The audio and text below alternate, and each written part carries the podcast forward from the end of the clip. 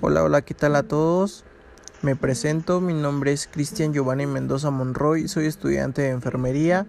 Este es mi primer podcast y hoy esta sesión les hablaré de los 11 patrones funcionales de salud de Merrill Gordon, de cómo se valora un paciente correctamente. Bien, comencemos con una pequeña introducción para ponernos más en contexto. Pretende ser una herramienta de valoración cuando la enfermera o el enfermero se enfrenta a la tarea para valorar a un paciente en la recogida de registro de datos, permitiéndole la toma de decisiones pertinentes para poder hacer un buen diagnóstico enfermero. Bien, ya que sabemos un poco de esto, les hablaré del primer patrón. ¿Qué es lo que valoramos en el primer patrón?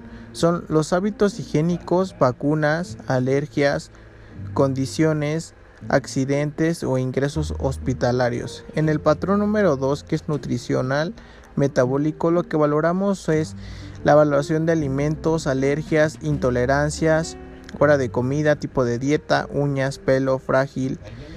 Y en el patrón número 3, que es eliminación, valoramos intestinal, urinaria y cutánea. En el patrón número 4, ejercicio, lo que valoramos del paciente es el estado cardiovascular, el estado respiratorio, tolerancia a la actividad, actividades cotidianas y estilo de vida.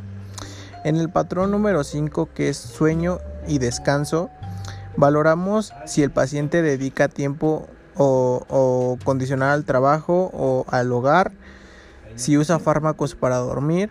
En el patrón número 6, que es cognitivo, perceptivo, lo que valoramos del paciente es nivel de conciencia, si puede leer, si puede escribir, alteraciones cognitivas, alteraciones perceptivas y expresa de localizada de dolor o alteraciones en la conducta. En el patrón número 7, que es autopercepción, lo que valoramos es si tiene problemas con su autoestima, problemas con tu autoimagen, datos de imagen o postura, patrón de voz, estado de ánimo, nerviosismo.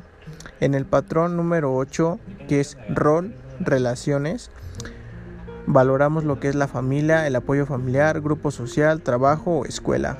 En el patrón número 9, que es sexualidad y reproducción, valoramos lo que es menarquía y ciclo menstrual, menopausia, métodos anticonceptivos, embarazo, abortos, problemas o cambios en las relaciones sexuales del paciente. En el patrón número 7, adaptación, tolerancia o al estrés, lo que valoramos son sus situaciones estresantes, sufridas, está tenso, relajado mayor parte del tiempo. En el patrón número 11, que es valor, valores y creencias, lo que valoramos si es que posee planes al futuro, satisfacciones en la vida religiosa, preocupaciones, relaciones con la vida, muerte o dolor. Esos son los 11 patrones de Merrill Gordon.